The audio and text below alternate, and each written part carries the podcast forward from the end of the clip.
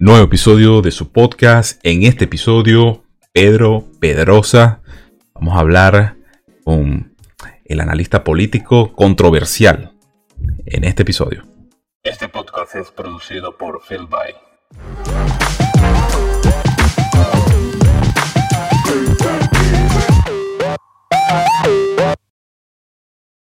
Sean todos bienvenidos una vez más a Pa' que sepáis podcast. En este episodio vamos a hablar con Pedro Pedrosa, pero antes las plataformas. En Instagram, Facebook y Twitter como arroba Esteban Rafael JR, para las plataformas de audio y video como Spotify, Google Podcast y Apple Podcast como Pa' que sepáis podcast. Síganme en Spotify. Para la mensajería de texto más 44 7856 056 y el telegram t.me barra Esteban Rafael JR. Tengo un invitado especial, invitado que me cayó prácticamente del cielo, porque necesitaba hablar con alguien que eh, tuviera la información necesaria acerca de lo que está sucediendo en Venezuela y lo que sucede en el mundo. Él está muy dispuesto a hacer más de eh, un episodio porque de verdad hay que hablar mucho para empezar a, informar a las personas de lo que sucede en Venezuela, de que no creamos ciegamente en la partidocracia y que hay que detenernos a pensar como ciudadanos que en algún momento, acabada la tiranía en Venezuela, tenemos que los ciudadanos anteponernos ante ciertos, personajes que hacen vida política en el país. Ante usted, bueno, tengo aquí a Pedro Pedrosa. Eh, Pedro, no te pregunté, hablamos mucho pero no te pregunté de qué, título eh, podía llamarte yo, analista político, eres profesor, qué, qué, eres eh, para, para, para la sociedad. Mi oficio, gracias, primero gracias por la invitación, de verdad que es providencial que nos hayamos puesto en contacto. Este, yo, mi oficio es consultor político. Evidentemente, para ejercer la consultoría tengo que hacer análisis. Entonces, no me, no me molesta el, el, cómo me presenten siempre y cuando no me presenten como zurdo, ¿no? Eso sí haría, me haría arder en ira espartana, como, dice mi hijo en uno de sus videos. Mm. Aquí la tengo enfrente y tú sabes que está riendo, ¿no? Tú sabes que... Consultor, analista político está bien. En eso tuve un, un eh, tuve un intercambio con algunos usuarios. Tú sabes que en el internet hay muchas personas. Y yo decía, bueno, que a nosotros a los venezolanos nos dicen venecos, venecos para allá, veneco, mira, porque eso es un insulto. Bueno, yo digo, bueno, a mí cuando me llegan a decir veneco, yo digo, mire señor, yo no soy ni, yo no soy venezolano comunista, porque para mí las siglas venecos son venezolano comunista. De ahora en adelante, por eso que yo digo, cuando a mí me dicen, no, que estos venezolanos apoyan, por ejemplo, los venezolanos con Biden, no, eso no son venezolanos con Biden, son venecos con Biden, venezolanos comunistas con Biden. Y ahí me, deshago yo de ese, de ese calificativo tan, tan así, porque también a mí que me digan, mira, yo no sé si es una medalla o un insulto que me digan chavista, porque muchas veces las personas siento que están en otro, en otro ambiente. Te traje aquí y dije, vamos a hacerlo hoy, nos contactamos hoy y yo dije, bueno, si está disponible Pedro, voy a hacer el episodio inmediatamente con él, porque Pedro sabe más que cualquier otra persona dentro de lo que se llama la, eh, esos detalles políticos, porque lo que yo llamo son los detalles políticos, ir más allá de lo que tú ves delante de las cámaras. Por eso yo hablamos ante, anteriormente, anoté unos puntos por aquí y yo dije, vamos a hablar primero y principal de tu momento viral con Jaime Bailey, ¿verdad? Porque todo el mundo, creo que todo el mundo te conoció por ese intercambio en donde Jaime Bailey, yo sé que Jaime Bailey es tu amigo o tu colega, y mm, se vio un intercambio un poco amargo para aquella época, eso fue hace un año. Y se ve un intercambio que... Fue, eso fue el 8 de abril de 2019, esa entrevista la consiguen en YouTube. Yo, yo postulé esa entrevista para un premio porque cuando yo me puse a ver, si te confieso, yo no he vuelto a ver, desde ese día yo no vi la entrevista completa nuevamente.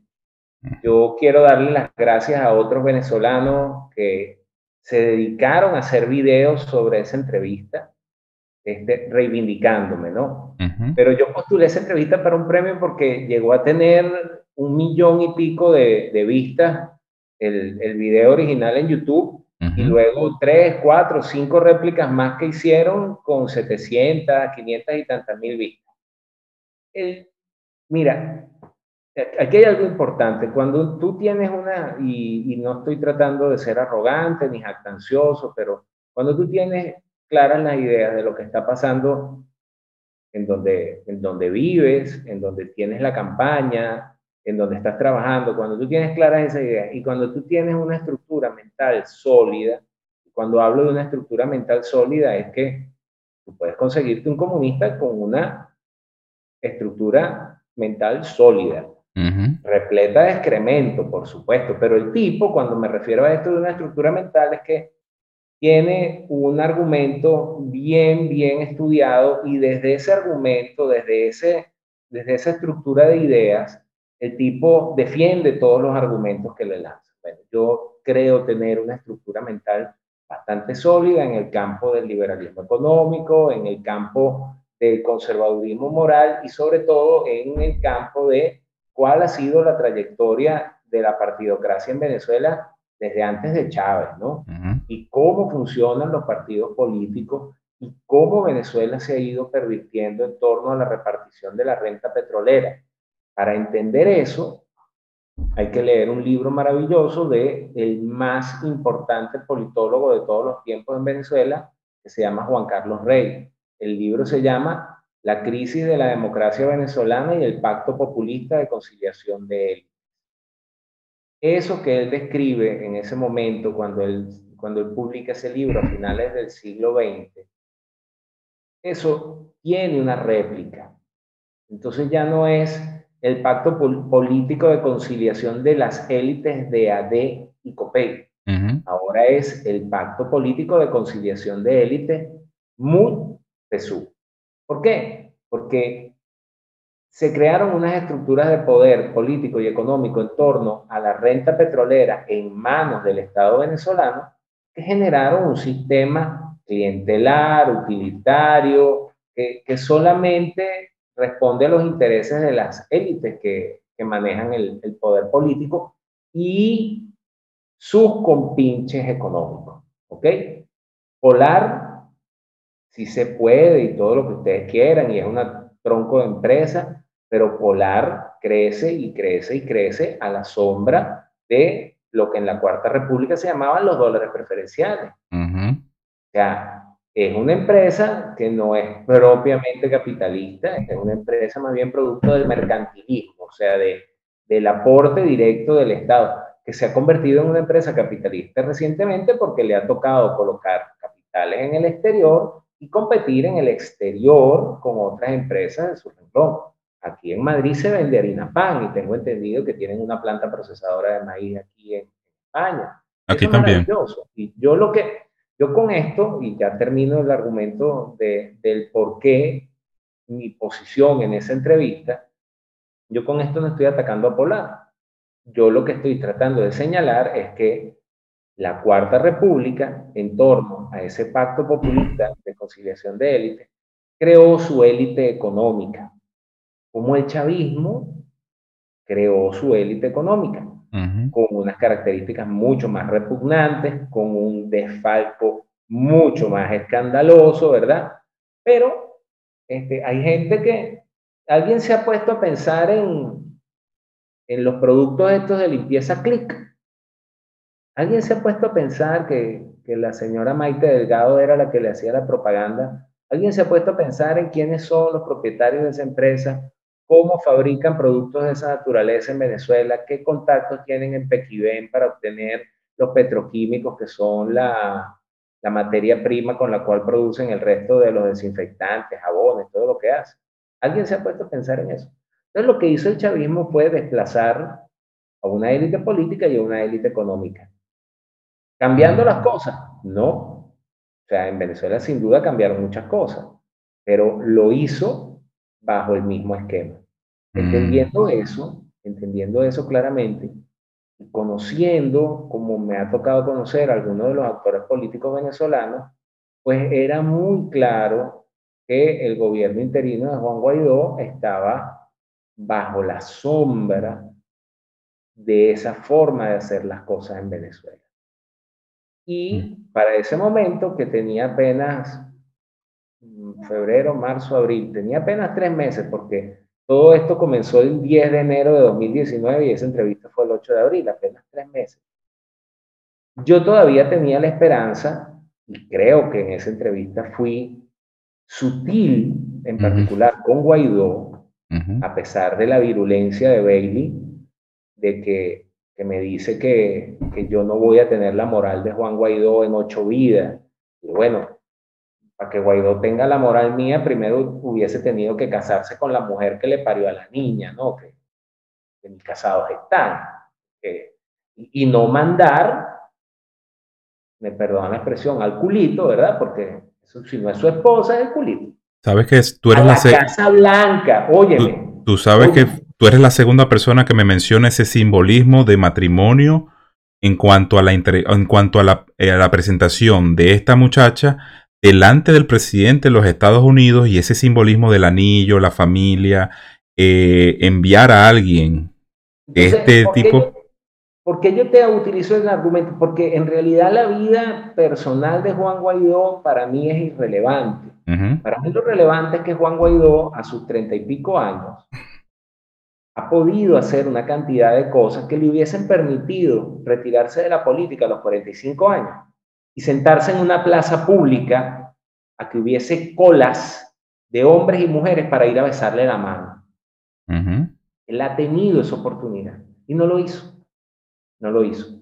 Pero como Bailey me dice a mí que yo no voy a tener la moral ni la altura intelectual de Guaidó en ocho vidas, bueno, tengo que decirlo, pues, o sea, en primer lugar, la moral, si tú tienes una vida personal complicada, este, oye, no mandes a tu pareja con la que no estás casado, no la mandes en visita oficial a la Casa Blanca y luego a la residencia de Maralago a encontrarse con la majestuosa, sublime, este, First Lady Flotus de los Estados Unidos, Melania, que, que creo que da ejemplos de elegancia y de de, todo, y que es la mujer, la esposa con anillo del el señor Donald J. Trump. Entonces, de moral nada. Y académica, intelectualmente, yo estoy seguro que Guaidó se ha leído dos libros completos en su vida. Uno de ellos es Mi Angelito. ¿Y el otro Manifiesto Comunista? ¿Ah? No, no, uno es, uno es Mi Angelito. El otro no sé cuál se leyó, pero ese de Mi Mamá, me, ese tenía que leérselo completo para aprender. Mira, esa entrevista yo salí de ella muy descompuesto. Ajá, eso es lo que te iba a preguntar. ¿Qué pasó? Pero, salí convencido de que, de hecho, saliendo de esa entrevista, el primero que me llamó, voy, a decir el nombre, pero no voy a decir el nombre completo, algunos lo van a sospechar, me llamó un tocayo tuyo y me dijo, estuviste magnífico. Y yo, mm, pero ¿cómo que estuve magnífico? Si yo lo que tenía era ganas de agarrar por el pescuezo del tipo este. Fuiste magnífico. Tú no estabas claro, porque yo ya había ido en otras oportunidades al programa de Bailey, pero eso que te hicieron fue una emboscada. Hablando de mi tocayo. Me puse a. Mira, mi tocayo no. eventos y mi, mi tocayo no, no tuvo nada que ver con la creación de ese partido. Eh, sí, sí, en efecto. ya sabemos, ya, ya le dije las pistas, no vamos a decir más nada, puedes seguir con el relato. Este mm, fue una emboscada, o sea, hubo una emboscada. Yo sé que hay ciertos intereses de por medio en hacer que la imagen de este de, de esta persona sea impoluta, pero lamentablemente no. Lamentablemente ha salido mucha información, lamentablemente se les ha comprobado un cierto tipo de información, pero como ellos son los que se los que pagan y se dan el vuelto, por supuesto no va a haber investigación. Y como están en componenda con otra, con, el, ala, el, roja zurda, tampoco les van a hacer investigación porque entre ellos se están guardando los secretos. Porque si, si les hubiese servido de alguna forma políticamente eh, avanzar, porque fíjate lo callado, con los, con lo sanguinario, con lo, con lo eh, eh, no sé ni cómo llamar a este, a este personaje Diosdado Cabello, se hubiese aprovechado esa información fácil, fácil, pero como todos ellos están metidos en el mismo pote, no lo van a hacer, porque a ellos les conviene mantenerse en este constante ejercicio toda la vida, porque eso es de, eso es lo que se trata. Por eso yo te traje y, hablamos en off, em, Pedro, porque yo tampoco me, yo tampoco me pongo los guantes para hablar de ellos y por eso es el bloqueo y yo estoy en una lista de ellos allá, en una lista de BP, estoy en la lista del PCV. Yo no entiendo, mira, yo digo, bueno, a mí que me metan en todas las listas, pero sí tiene un efecto porque empiezan a, eh, em, a cortar y empiezan a bloquear eh, a las cuentas que pueden, tú sabes, eh, exponerles cualquier tipo de, de, de marramucias que ellos hagan. hablamos de lo de Leopoldo López, ¿ok? Ya este es un, eh, quiero hablar eh, específicamente de todo esto que tú sabes que no sabe nadie. Tú me, me nutriste de esta, de esta forma. Caso Leopoldo López, él se va para, para España. Muy bien que esté con la familia. Perfecto. Yo no le critico que él se vaya a estar con la familia porque en primer lugar, como yo siempre he dicho, el que decidió estar preso fue él. No, a nadie lo mandó a estar preso. O sea, él se entregó. una, un video público y notorio donde él se fue con Diosdados agarrado de mano. Él salió en la famosa foto con el de la tanqueta a calmar a la gente, porque eso es lo que han hecho ellos siempre desde, desde el 2002. Yo soy, yo soy de los petroleros. 2002, que nos dejaron tirados en una plaza. Mi papá se murió de ignominia porque lamentablemente no reconocieron nada. Y este, esta gente se aprovechó políticamente de esta situación. Para la famosa foto de él en la tanqueta para las franelas, porque eso es todo lo que hacen ellos. Foto, franela. Se murió Basil Dakota, foto, franela. Se murió este tipo, foto, franela. Eh, ¿Quién es este que salió ahora nueve, eh, de Primero Justicia? Estos presos políticos, foto, franela. Eh, entonces, eso es lo que hacen ellos. Háblame el caso Leopoldo López, porque mucha gente tiene que entender de que no son niños de pecho, de que son políticos y que han venido estando en la política de forma yo no sé ni cómo llamarla, malvada, truculenta, tienen otros intereses, eso también, no tienen el interés que tienen las personas de salir de la tiranía. Hablábamos de eso en, el Loft. Cuéntame de, este, este entramado. Lo primero que, la gente debe saber de, Leopoldo López es que Leopoldo López es, es, una creación de su señora madre. O sea, te lo voy a explicar de esta manera. Leopoldo López hubiese tenido otra mamá y de repente sería un, muchacho rico, sin duda, mochilero, caminando entre el altiplano peruano y, el altiplano boliviano, visitando tribus indígenas y fumando marihuana, no lo duden. O sea, la marihuana se la estaría fumando igual. O sea, él se hubiese dedicado a otra cosa. Pero Leopoldo López es una construcción de la señora este, Mendoza. Antonieta creo que es el nombre de ella.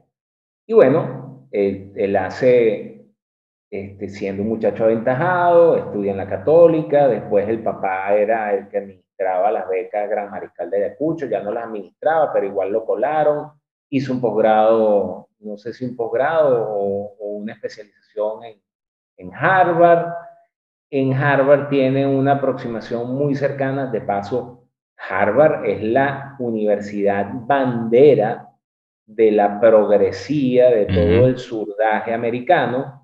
Ahí tiene una fuerte aproximación con el Partido Demócrata y regresa a Venezuela y fundan el partido este, Primero Justicia.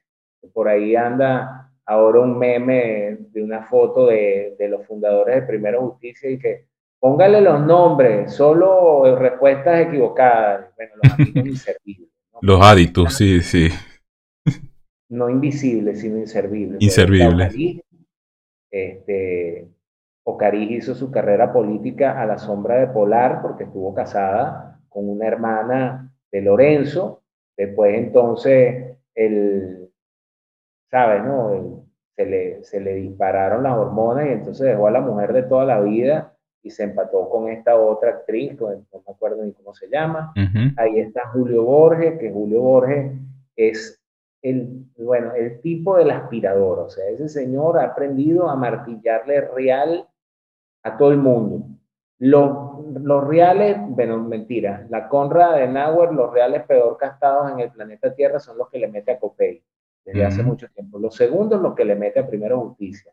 Partido Popular Español, agencias de cooperación internacional, que eso es un punto importante. O sea, hay que entender que el papel que han jugado las agencias de cooperación internacional, y en después de hablar de Leopoldo te echo ese cuento, como financistas de la oposición y como creadores involuntariamente de enormes fortunas, de ingentes fortunas de activistas políticos que hoy, por ejemplo, son propietarios de dos restaurantes Shark Shake aquí en Madrid. O sea, solamente, oigan bien, comprar la franquicia Shark Shake en, para instalar restaurantes en Madrid, o sea, ya la franquicia es cara, e instalar los restaurantes más caros aún. Bueno, hay un dirigente político venezolano que fue miembro del gabinete este, de David Molanqui en la alcaldía de Latillo, que es el propietario de esas dos franquicias. Jordi, Jordi Moncada. Entonces, Leopoldo López es una creación y esa creación con un ego extremadamente grande. Yo siempre digo que el político tiene que, llama, tiene que poseer lo que, lo que yo llamo el fuego sagrado, ¿no? O sea, esa, es, eh, eh, esa llama interna para atraer, para... Pero ese fuego sagrado se disipa cuando, cuando además está combinado con una insaciable ambición y con una retorcida forma de hacer las cosas. Quien no crea que Leopoldo López es un tipo retorcido y que es capaz de hacer cualquier cosa por el poder, váyanse a un episodio muy cercano, váyanse al 30 de abril de 2019, cuando lo que privaron o lo que privó para conformar una este, frustrada, ya que no se terminó de consolidar alianza entre el chavismo y la oposición para salir de Maduro, pero con un gobierno de cohabitación y de complicidad fue la cantidad de capital económico que cada quien estaba dispuesto a poner en esa aventura. Y eso fue negociado con Leopoldo López. Y es más, esto no lo dice Pedro Pedrosa. Leopoldo López, cuando estaba haciendo su confesión desde el distribuidor Altamira, ¿verdad? Estaba parado ahí dando declaraciones a los medios, él dijo que desde que él estaba en su casa se había dedicado y su sueño de trabajar por Venezuela y tal y que se yo, y que empezó a hablar con este, con aquel y con el otro. Mire, cuando Leopoldo López estuvo en Ramo Verde, cambiaron por lo menos tres veces al personal de Ramo Verde. Porque desde que llegó, entonces agarraba ahí, mira, ¿qué necesitan los soldados? Cómprale una tablet a cada hijo de cada soldado acá. Entonces, este, cómprales el morral para el colegio, porque toda su vida se ha dedicado a recoger dinero y lo sigue haciendo para sus aspiraciones políticas. Ese es Leopoldo López Mendoza. Entonces, ¿qué, ¿qué, pasa? Que Leopoldo tiene un, un, fuerte impacto en un sector importante de la población, porque para hacer política hacen falta tres cosas. Dinero, dinero y más dinero. Y los López Mendoza lo tienen. Y entonces, es una foto que circuló, yo no recuerdo cuál fue el episodio, creo que fue cuando se juramentó Guaidó, y entonces circuló una foto de un kiosco aquí en España, y entonces el diario El País, el ABC, El Mundo, La Razón, todos tenían en primera página la foto de Guaidó. Miren, no sean ingenuos. Eso no es casualidad. Eso se paga. Se paga. Ponme en primera página esta broma. Por eso, y, yo no tengo enemigos, o sea, o yo no, yo no busco cazar peleas con políticos, porque ellos andan en lo suyo. Yo no los justifico, pero los entiendo.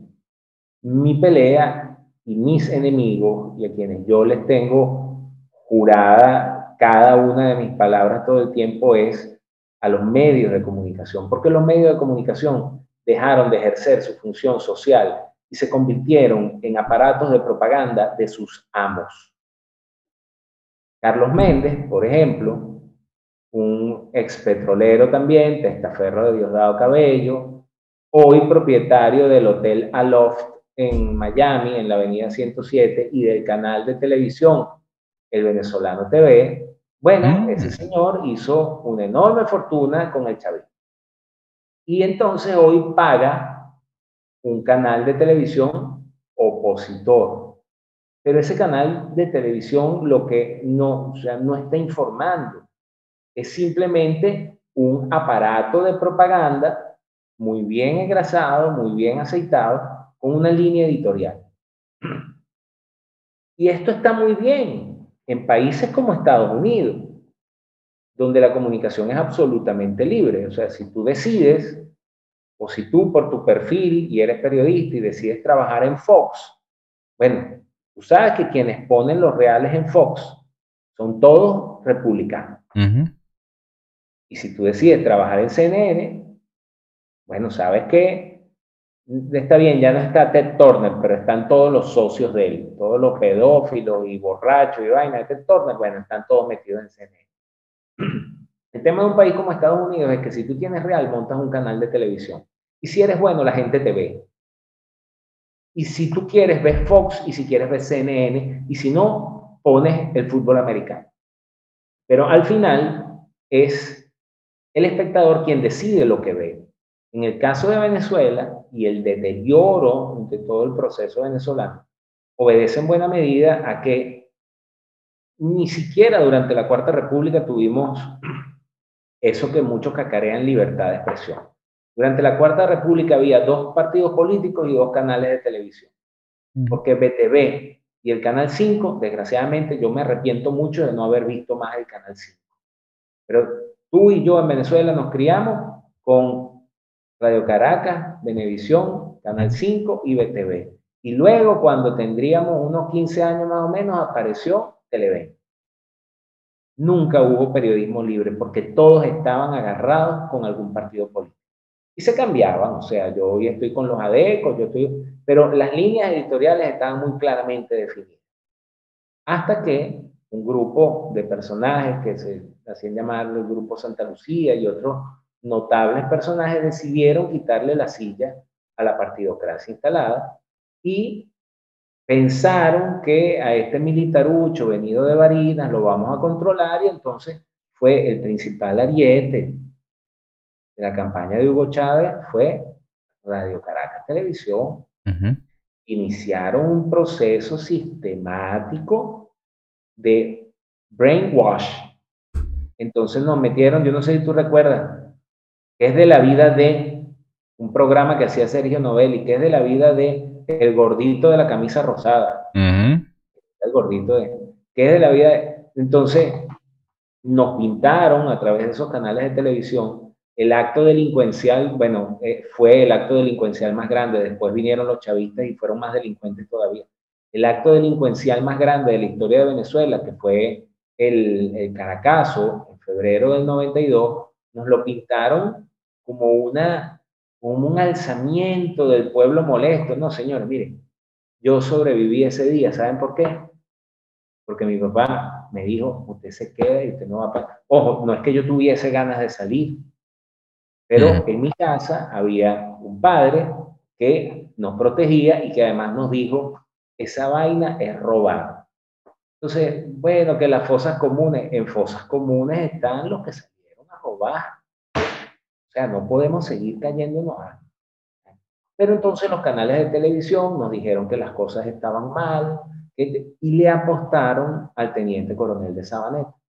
Bueno, resulta que el teniente coronel de Sabaneta le resultó retrochero. Mm. Y le reviró a toditos, le reviró a Cisneros, que bueno, que ahí tiene su bodrio de Benevisión que lo, lo mantiene porque dice, bueno, algún día yo transmitiré la caída de Maduro y ya tendré chance de hacer negocio otra vez. También montó su negocio afuera y tiene B Plus y no sé cuántos otros canales afuera. RCTV, ya todos conocemos la suerte de RCTV. Televen, el canal de las mujeres de todos los boliburgueses. O sea, si tú la, la, parrilla de, de animadora y dedicado a lo irrelevante, o sea, a la banalidad y de tanta banalidad en Venezuela, entonces tú agarras ahorita y un nada despreciable número de chicas que estudian comunicación social, su aspiración es estar en el avispero, en vitrina, en la bomba, no es ser especialista en periodismo económico, no, no. Venezuela se ha convertido en ese aspecto gracias al mal manejo y a la complicidad de los medios de comunicación en el país de la banalidad. Y los que se dedican al ramo político no están haciendo opinión, están haciendo propaganda, bien sea para el chavismo o para la oposición. Por eso, el tipo de cosas que tú estás haciendo, o sea, otros tantos que, que, están haciendo cosas similares, es importantísimo. Pero, con esto termino esta parte porque empecé con él, Leopoldo López es el personaje que es porque ha tenido a su disposición ingentes sumas de dinero para hacer propaganda. ¿Ok? Para contratar a los mejores consultores, para contratar espacios en medios de comunicación, para hacer material POP, para viajar por el mundo y entonces hacer lobby. Mira, el papá de Leopoldo López fue el que cuadró las negociaciones de, de República Dominicana.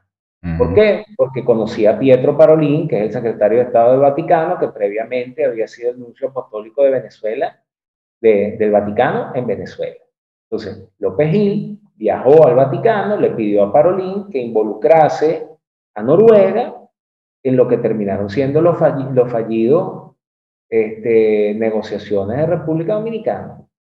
Eso se hace como con billetitos, con plata. El que crea que los políticos actúan por la filantropía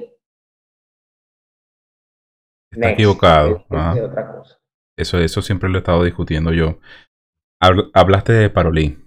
Eh, cuestión que yo había en un episodio hablado sobre, porque estoy atacando esta parte y mm, atacando esta parte, esta contracultura que, que hay en estos momentos de mm, esta nueva generación, lo que, bueno, me comentaste que llamaba tu hija los snowflakes, la generación de cristal, que por todo supuestamente se, escandalizan, pero no, eso, eso, eso tiene un porqué. Em, cuando yo te decía, mira, eh, mi, preocupación es la parte cultural porque hay 8 millones de venezolanos, 7 millones de venezolanos, perdimos la cuenta de cuántos venezolanos hay. Ya vamos a llegar a la mitad de los venezolanos fuera de Venezuela y nadie hace nada al respecto, porque eso es un negocio.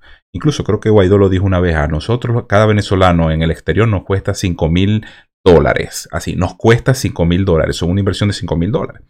Y eso me lo pasó un amigo, el amigo escandalizado, y bueno, pero ahí están, están las pruebas, ellos, ellos manejan este tipo de, este tipo de negocios, son así. Entonces, em, hablamos, hablábamos también del marxismo cultural, de qué forma podía llegar a Venezuela, y yo decía, no, eh, bueno, me voy a ocupar por esta situación de, del feminismo, del lenguaje inclusivo, todas estas cuestiones que están pululando en el exterior que uno cree que en Venezuela no van a llegar, Cuéntame cuál es la conexión, porque mucha gente cree que en Venezuela no va a llegar, porque Venezuela es una sociedad meramente conservadora en lo, en lo cultural, que allá es muy difícil que de repente pase esto que está sucediendo, por ejemplo, en Estados Unidos con las aborteras, que, que tienen una meta de abortos mensuales, o sea, ni siquiera es por la necesidad de que haya un aborto, sino que ellos tienen que cumplir la meta. Entre más abortos, mejor. O sea, eh, lo toman y, por ejemplo, lo que sucede en Argentina, lo que sucede en Chile, lo que eh, con este marxismo cultural.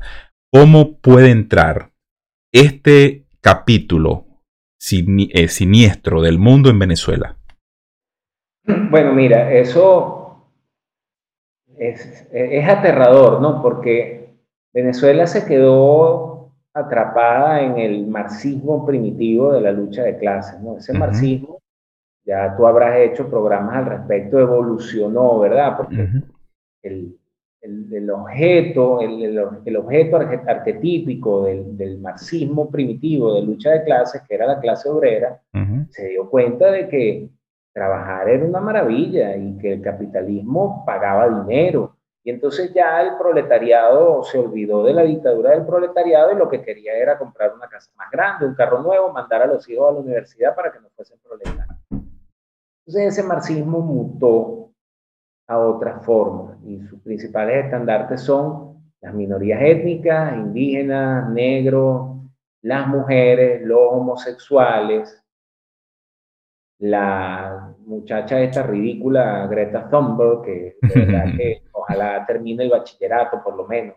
Mm. No sé a qué se dedicará después, pero también Greta Thunberg es un montón de dinero detrás de ella, ¿verdad?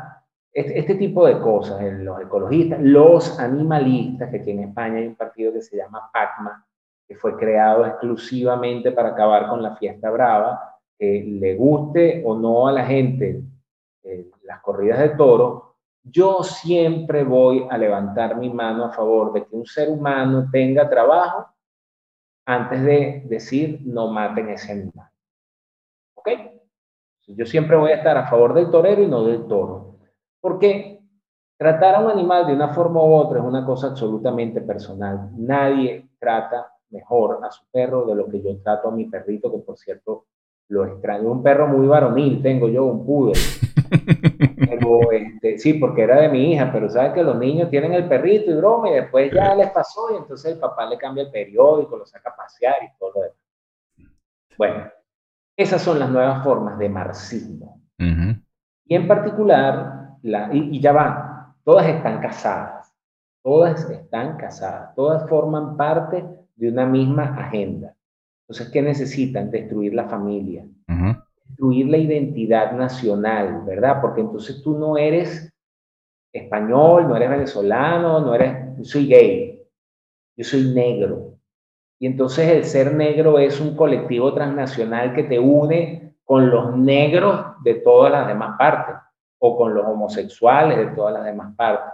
Entonces son, es una forma identitaria de utilizar minorías. Yo te decía hace rato cuando estábamos en off, que yo nunca pensé que en Venezuela iba a entrar el feminismo y cuando se puso de moda la canción esta, la ridiculez esta del violador eres tú, este, bueno, salieron no dos ocasiones, sino tres ocasiones. Unas tipas ahí, por supuesto, todas son feministas horribles, gordas, que dicen, este, no quiero que me viole, yo no sé quién te va a violar a ti, pedazo de gorda, o sea, eso, eso para ti no es una preocupación, es un anhelo. Esta tipa feminista, eh, no, no, no sé, no. Pero bueno, salieron este tipo de personajes, ¿verdad? A, a, cantar El violador eres tú ahí en la Plaza Brión de, de Chacay. Y sí tiene bastante lógica, porque, por cierto, el señor Leopoldo López Mendoza, quien a través, a través de un personaje transgénero, tal vez el transgénero más importante de Venezuela, pretende meter en Venezuela, que de paso es el último bastión en, ese, en esa materia, en Hispanoamérica pretende meter el matrimonio homosexual, que eso no existe, o sea, eh, matrimonio homosexual no existe porque el matrimonio, que es una institución incluso previa a, la existencia del Estado, antes de que existiese un rey, antes de que existiese un faraón, antes de que existiese Egipto, antes de que existiese Mesopotamia, como civilizaciones, como estados-naciones, como cualquier forma de organización política que ustedes le quieran dar, antes de que eso apareciera en el planeta, existía el matrimonio. El matrimonio es la unión de un hombre y una mujer. Si los homosexuales quieren unirse y quieren hacer con, con ellos lo que les dé la gana, que por mí está bien, o sea, que hagan lo que quieran y que usen sus partes como mejor les Eso es su problema, eso está en el ámbito de su intimidad. Que firmen algo muy liberal, muy por fuera del Estado. O sea, que no le pidan al Estado que defina su relación. Que firmen una, este, una unión civil, que se repartan sus cosas, que establezcan formas de distribución de, de, de su riqueza y de sus bienes de fortuna, y ya está. Pero a eso no se le puede llamar matrimonio, pero eso va impulsado por este transgénero que se llama Tomás Mariano Adrián, as knowledge as o acá Tamara Adrián. Es uno de los 10 lobistas LGBT más importantes del planeta. Llevado al partido Voluntad Popular por Leopoldo López, a pesar de no haber sido electo en el proceso de elecciones que realizó a cabo Voluntad Popular como miembro de la directiva nacional, es llevado a dedo por Leopoldo López y con una intención muy clara, tener acceso a la principal organización financista de, todo el lobby LGBT y de todo el feminismo en el planeta Tierra. ¿Que es quién? IPPF. IPPF es International Parenthood Foundation. Voy a mostrarlo en pantalla. Y esto hay que aclararlo, lo voy a aclarar brevemente. Planned Parenthood significa planificación familiar. Y se ha hecho de este nombre, que es muy propio de los marxistas, utilizar la neolengua o cambiarle el significado a las cosas, porque planificación familiar es que usted es el esposo de una señora y entonces tienen dos hijos y no quieren tener más y entonces deciden este, poner o no vamos a tener más hijos en tantos años y lo planificamos. Una niña de 15 años que queda embarazada no es planificación familiar, es precisamente falta de familia no se dejen meter ese cuento de que Plan Parenthood ayuda a las quinceañeras abandonadas. No. Lo que nosotros tenemos, o sea, nosotros no podemos resolver el problema de las quinceañeras, este, ni siquiera violadas, de las quinceañeras que quedan embarazadas, por la razón que sea, abortando. Nosotros tenemos que educar a las quinceañeras para que no abran las piernas ligeramente. Para que la responsabilidad, miren, la libertad que todos queremos tiene un prerequisito. Y el prerequisito para la libertad es la responsabilidad. O sea, uno es libre en la medida que es responsable de las cosas que hace. Entonces tú, sea quinceañera, sea de 25 años, sea de la edad que sea, no puedes clavarle al feto, al bebé que está creciendo en tu vientre, las consecuencias de tu irresponsabilidad. No puedes trasladar eso a tercero. Ni siquiera puedes trasladar el delito del violador a un tercero. Porque siempre usan el ejemplo de la violación, pero para efectos de, estadísticas de aborto. En realidad, los abortos que se realizan producto de violaciones son el 1, el 1,5%. Pero incluso en el caso de violaciones, el Estado tiene que ocuparse de sancionar al verdadero delincuente, que no es el bebé, el violador, métanle cadena perpetua, métanle castración química. Y a través de, en vez de pagar un aborto, subsidien el embarazo de la muchacha, una vez que dé a luz, vean si en verdad quiere quedarse con el bebé o si quiere entregarlo en adopción a una pareja que desee recibirlo. Pero ¿Sabe, lo que no podemos hacer es deshumanizar, deshumanizar a las mujeres tratando de convencerla de que abortar es una forma de libertad. Eso es lo que el señor Leopoldo López Mendoza, a través de su secuaz, Tomás Mariano Adrián, quieren introducir en Venezuela. Es decir, un país que ya está desmoralizado, quieren terminar de destruir los, las últimas murallas, murallas de moral que puedan quedar en el país. Eso es lo que pretenden hacer. Yo tengo un episodio, Pedro, de esa misma situación, por eso me interesé, por eso te digo, estoy en un constante buscando información, porque no es solamente, ay, que la política que Guaidó, que sí Maduro. Eh, entrevisté a una chica que fue violada, violada, y quedó embarazada de su violador, fue abusada desde los seis años, y ella no abortó, y ella trajo su testimonio a, a mi canal, a mis videos, y me pareció tan importante de ver cómo ella vio la capa y qué fue lo primero que me dijo ella. Lo primerito que me dijo ella fue, mira, yo no aborté porque tengo un núcleo familiar muy sólido. O sea, mi núcleo familiar me apoyó y el Estado me apoyó con tratamiento psicológico. Yo le digo, ¿qué diferencia es de que un Estado te apoye con tratamiento psicológico a que el Estado te diga, aquí tienes una clínica para que puedas abortar? Allí la diferencia de la situación. Por eso es que cuando yo te hablo de esto del plan Parenthood, que ya lo mostré en pantalla y ahí estaba la, estaba la relación del FAM, del, del, FAP, del FAPLAN. Plafam, Plafam. Plafam, vamos a volverlo a mostrar porque la gente... es el subsidiario y es el que se beneficia de los fondos de Plan Parenthood Foundation. Hay que aclarar que el Plan Parenthood gana dinero por cada aborto que realiza. Y dependiendo del grado de, maduración del feto, pueden obtener hasta 800 dólares. Y Plan Parenthood en particular está desesperado. Se le chorrean las babas por entrar en Venezuela, porque Venezuela es uno de los, de los países con mayores índices de embarazo precoz y embarazo no deseado, que hay que, hay que discriminar lo que es precoz, que es menores de 16 años, y no deseado, que, ahí hay una amplia gama de personas, que, que por cierto, esto es un privilegio básicamente de ricachones. Mira, mi hija, estando en Venezuela, hizo un video que se llama Live or Let Die, como la canción de, de los Beatles, ¿verdad?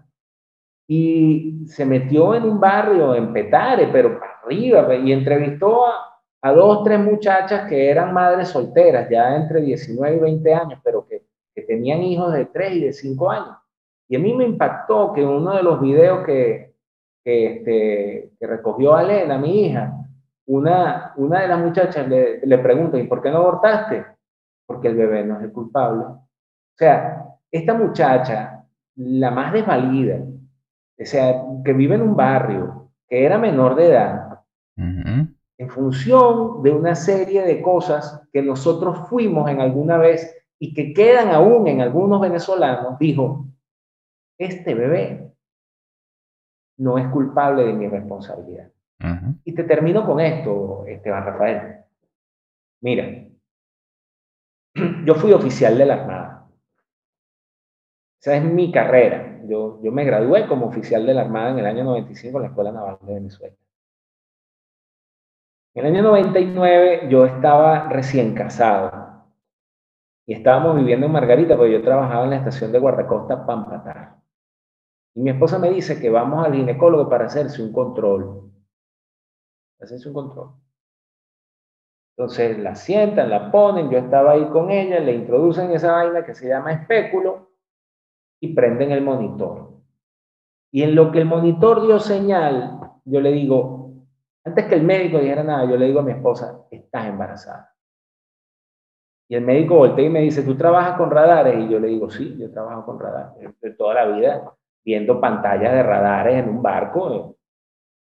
Y yo le digo, ese puntico que está ahí es nuestro hijo.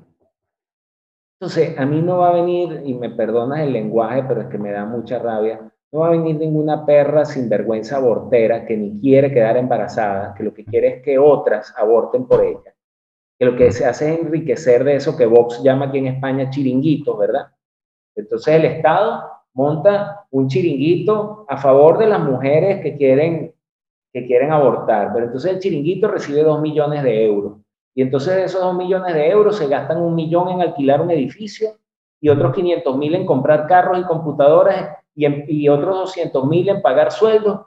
Y cuando viene a mujeres afectadas, lo que le llegaron fueron 100 mil euros de esos, 100 millones, de, de esos 2 millones.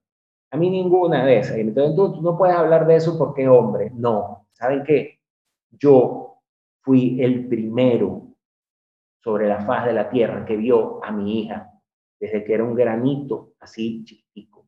Y hoy es una realidad.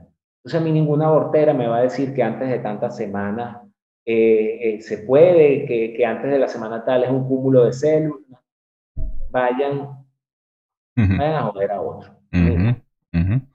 Correcto. Y gracias a eso, yo digo que muchas veces las personas se dejan manipular por este nuevo discurso eh, subjetivo, de sentimientos, es que hay que verle lo, qué fue lo que sucedió. Entonces, eh, a través de ese discurso meten la mano del gobierno y el gobierno se va haciendo más grande y ahí te van a dominar de por vida, que es la, la lucha que yo tengo todos los días de que la gente vea quiénes son los que están haciendo lobbies para que en Venezuela nos vaya peor de lo que ya estamos nosotros como, como, como sociedad y hay que rescatar la sociedad. Por ejemplo, muchos proponen una dictadura de ley. Es una dictadura de ley lo que nosotros necesitamos para poder recomponer desde esas bases lo que nos queda de Venezuela.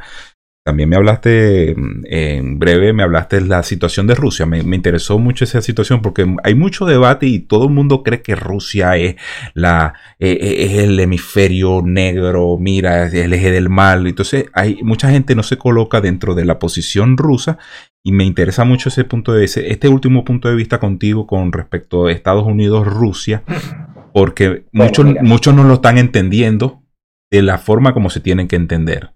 Mira, este, nos guste o no, nos guste o no, la época de mayor esplendor de la humanidad fue la segunda mitad del siglo XX. Cuando digo la segunda mitad del siglo XX es porque es la época que nace del orden post Segunda Guerra Mundial. En ese periodo de tiempo es el periodo en el que mayor cantidad de personas salen de la pobreza, en el que mayor número de desarrollos tecnológicos alcanza mayor y más elevado grado de porque no es que el internet sí, pero ya va, el internet, el internet es de los 80. Eh, lo que hicieron algunos fue mejorarlo, los teléfonos celulares, o sea, eh, los procesos de evolución duros en el ámbito tecnológico y en el ámbito económico se verificaron a partir del orden generado de la Segunda Guerra Mundial, del cual es arquitecto mi modelo político más brillante forever and ever, que es el señor Sir Winston Churchill, que no sé en qué parte del Reino Unido estás tú, pero el que tenga la oportunidad de acercarse a la abadía de Westminster y visitar dónde está enterrado Winston Churchill, se lo recomiendo. No hay una estatua, no hay, ningún, hay una lápida, pero es una experiencia, para mí fue una experiencia. este, en ese orden se establecieron dos grandes potencias, la Unión Soviética comunista y los Estados Unidos, promotor del libre mercado, de la libertad individual y de todo lo que hoy Black Lives Matter y Antifa quieren destruir. Esto obedeció a una estrategia en efecto de la Unión Soviética. O sea, la Unión Soviética en un momento decidió, miren, dejen de rebanarse los sesos buscando información de qué es lo que van a hacer los gringos. No, vamos a minar las bases de la sociedad americana. Y entonces aquí lo empato con la pregunta anterior, porque bien, vino, nosotros hemos sufrido a lo largo de las últimas tres décadas un proceso que, décadas, un proceso que se llama ventana de Overton sea, de que, de que abren una rendija así como que, miren, pero es que comer gente no es malo. Y entonces eso es detestado por todo el mundo. Pero entonces esa rendija la van abriendo y la van corriendo y te van dando argumentos. Y no solo te van dando argumentos, sino que además te van condicionando. ¿no? Es un bombardeo constante. Una campaña política es un proceso de este, ritmo, cadencia y repetición. Es decir, ¿A qué ritmo lo dices? ¿Con cuál, con cuál frecuencia lo repites? Y, y, por último, ¿cuántas veces lo repites? ritmo, cadencia y repetición. Y ya le voy a poner a la gente, para los más jóvenes que, estén viendo, un ejemplo que les va a encantar. Como dicen aquí en España, que van a flipar. En ese proceso de, en ese proceso de normalización de las cosas, Unión Soviética, en efecto, se dedicó a minar las bases de la sociedad americana, haciendo que emigraran de sus valores tradicionales a lo que es hoy en día un, un nada despreciable sector de la sociedad americana.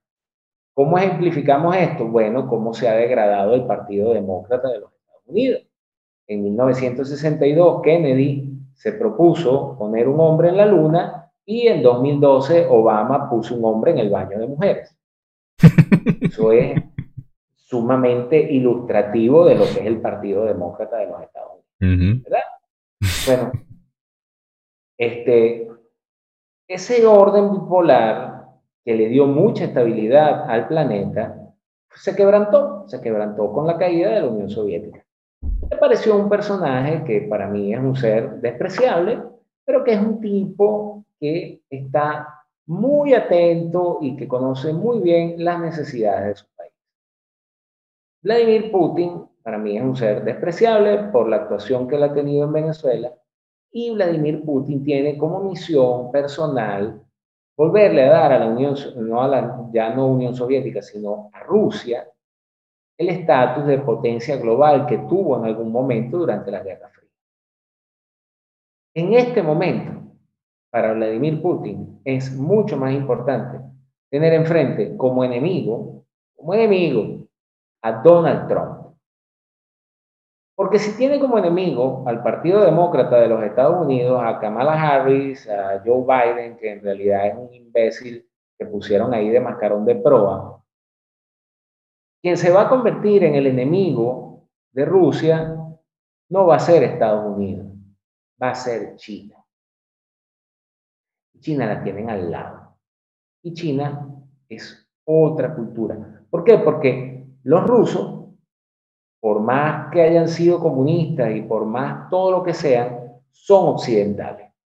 Y hay algo que ha hecho que la civilización occidental emerja, y es la tradición moral judeo-cristiana. La familia, el Estado-nación, o sea, la patria, la nación, la familia y el sistema de producción capitalista, que ya los rusos lo asumieron. ¿Ok? Ya comunismo soviético, tal vez de una forma más mercantilista, con más intervención del Estado que en los Estados Unidos y broma, pero a los rusos les encanta hacer billetes. Y en esas tres cosas están absolutamente de acuerdo con los Estados Unidos. Y en lo que ambos están de acuerdo también es que si nos vamos a disputar el planeta, vamos a disputárnoslo tú y yo. Los chinos, no. ¿Ok? Además, si algo comparte tanto Putin como Trump, es que son tal vez los individuos más pro vida que existen no, lo, no, no los tarados estos, que, que me, bueno, no sé, no me interesa, pues, pero que si el Pedro Sánchez, el Pablo Iglesias, el mismo Emmanuel Macron allá en Francia, que, mira, la, la, prensa y el periodismo moderno es tan, es, tan basura, que la mujer de Macron era la profesora de él cuando él, o sea, eh, mira, si eso hubiese sido al revés, eso o sea, si Macron fuese un tipo de 60 y tuviese empatado con una carajita de 20, no, machista, misógino, violador, imagínate, la violaba desde que estaba en el colegio y tal. Ah, no, como es una mujer, entonces, ay, qué linda love story, pero al final Macron es un progre. correcto. Un progre que ha facilitado una de las dagas que se está enterrando en el corazón de Europa. Es la, islamización de Europa. Que Francia está, porque entonces cuando tú hablas de estas cosas y hablas de la islamización de Europa, dices, ah, xenófobo, miren, cuerda de pendejo. Le voy a decir una broma. en España, el índice de natalidad es del 1,1%. Es decir, por cada pareja española, por cada dos, nace uno. Eso hace que el cono demográfico vaya disminuyendo. Disminuyendo. ¿Por qué? Porque en Occidente, en ese proceso de, de ventana de Overton, de hacernos cambiar nuestros valores, nos dijeron que no, que había que vivir la vida y que si acaso un hijo después de los 30, pero no vale, eso, eso está pasado de moda. Ok, está bien, es una realidad ahorita. 1,1% de índice de crecimiento poblacional. Cuando llegan a España, los musulmanes no hacen uno, hacen tres. Y si son musulmanes de estos que tienen billete y que pueden mantener tres mujeres, le hacen tres a las tres. ¿Ok? Entonces ya son nueve. Si eso continúa a ese ritmo, ¿qué demonios va a ocurrir dentro de 80 años? Que sobre la catedral de la Almudena van a poner la catedral de Alá Akbar, la, la, mezquita de Alá Akbar. Entonces, no sean miopes. El problema de la islamización de Europa no es que vengan musulmanes, es en qué número vienen, con qué intenciones vienen y qué está haciendo la civilización occidental para protegerse. Porque son civilizaciones que pueden compartir, sí, se puede compartir muchas cosas, pero que son incompatibles. Y no es un tema de religión, es un tema de costumbre. Yo quisiera ver a todas estas feministas protestando en la puerta de una mezquita y no arrojando su, su menstruación en la puerta de una iglesia. Porque si hacen eso en la puerta de una mezquita, sabes que hay grupos musulmanes que practican una broma que se llama ablación. No, no, no, todavía no, esta no. La ablación. ¿Qué es la ablación? Es la extirpación del clítoris. ¿Por qué? Porque como eres mujer, no tienes derecho a sentir placer porque tú eres poco más que la proyección de un moco pegado en la pared. Eso es, en algunos grupos islámicos, el concepto de mujer. Y como, como eres eso, no puedes sentir placer. Vamos a ver a cuántas feministas les gustaría que le pasara eso. Porque les guste o no, así no les caiga bien Francisco, que a mí tampoco, Pero así no les caiga bien Juan Pablo II, que fue el último gran papa, ¿verdad? Las mujeres han alcanzado el desarrollo que han alcanzado y la capacidad de competir con los hombres en cualquier terreno, como en efecto lo hacen, o por, entre otras cosas, la tradición judeo-cristiana. Elizabeth no hubiese sido reina de Inglaterra sin la tradición judeo-cristiana. Merkel. La familia. Esas son las cosas que estos neoprogres, estos progres que nos quieren meter en Venezuela, son incapaces de ver. Y son las cosas que nosotros tenemos que tratar de rescatar. Correcto. Porque mira, porque entonces eso es, ay, es que es muy cool, eso es moderno, como dicen ahorita. Sí, es cool y moderno. Tú debes acercarte este, muchísimo, y si hablaste con Miklos, él vive hablando de él. En uno de los videos de mi hija lo citan también. Transhumanismo. El, el, más grande, o sea, creo que debe ser casi que un guía espiritual para todos nosotros en estos momentos, el, recientemente fallecido Sir Roger Scruton. Y él tiene una frase que dice que las posiciones correctas son aburridas y las posiciones falsas son excitantes, ¿no? Entonces, qué bueno que tú hagas este podcast, qué bueno que tú hagas estas cosas, porque nosotros tenemos que ser modernos en la defensa de la tradición. Nosotros tenemos que innovar en la defensa de nuestra tradición. Porque, de hecho, de paso, el, el objeto de estudio de Roger Scruton es otro británico que se llama Sir Edmund Burke. Edmund, Burke. dice que la sociedad es el pacto de los muertos con los vivos y con los que están por nacer. Entonces, nosotros tenemos que heredar, nosotros traemos algo heredado. Y nuestra responsabilidad es preservar esa herencia, las cosas buenas de esa herencia, y transmitírsela a nuestros hijos. Nosotros los venezolanos hemos heredado una, una situación trágica y espantosa. Nosotros no podemos seguir siendo cómplices de esa cosa. Nuestra, nuestra tarea es reaccionar preguntándonos, si esto no funciona, ¿qué es lo contrario a esto? Y en función de eso, heredarle eso a nuestros hijos. Miren, para que no tengan que pasar por esto, como lo pasamos nosotros, lo que hay que hacer es esto. Que hay herencias buenas y hay herencias malas. Lo, lo bueno de eso es que podamos aprender y podamos madurar y convertir ese aprendizaje en la herencia que vamos a dejarle a nuestros hijos. Correcto, así es. Eh, Pedro, eh, muy agradecido. Yo voy, en estos momentos estoy colocando eh, tu libro, ¿verdad? Que yo necesito ir más allá, o sea, en próximos episodios, cuando tú puedas, necesitamos ir en torno a esta obra que tú escribiste. Así se exportó la revolución me parece muy importante abordar tu libro porque este material vivícola, aquí es donde, aquí es donde yace, aquí es donde empieza el camino a que la gente empiece a transformar su forma de pensar. Estamos en una época donde no nos gusta leer, donde no nos gusta consumir el verdadero eh, conocimiento que está en los libros. Incluso aquí yo no digo nunca, no, mira, no consuman este libro. Más bien digo, bueno, suelten el manifiesto comunista, porque aquí hay una serie de autores que sí te exponen la realidad, no la utopía, la realidad. Y al contrastar ambas realidades, tú vienes y dices, bueno, ya a conciencia tú puedes proponerte como, como lo que te dé la gana, porque eso es la libertad, pero en base a, al conocimiento, no la ignorancia que se está viviendo en estos momentos en el mundo.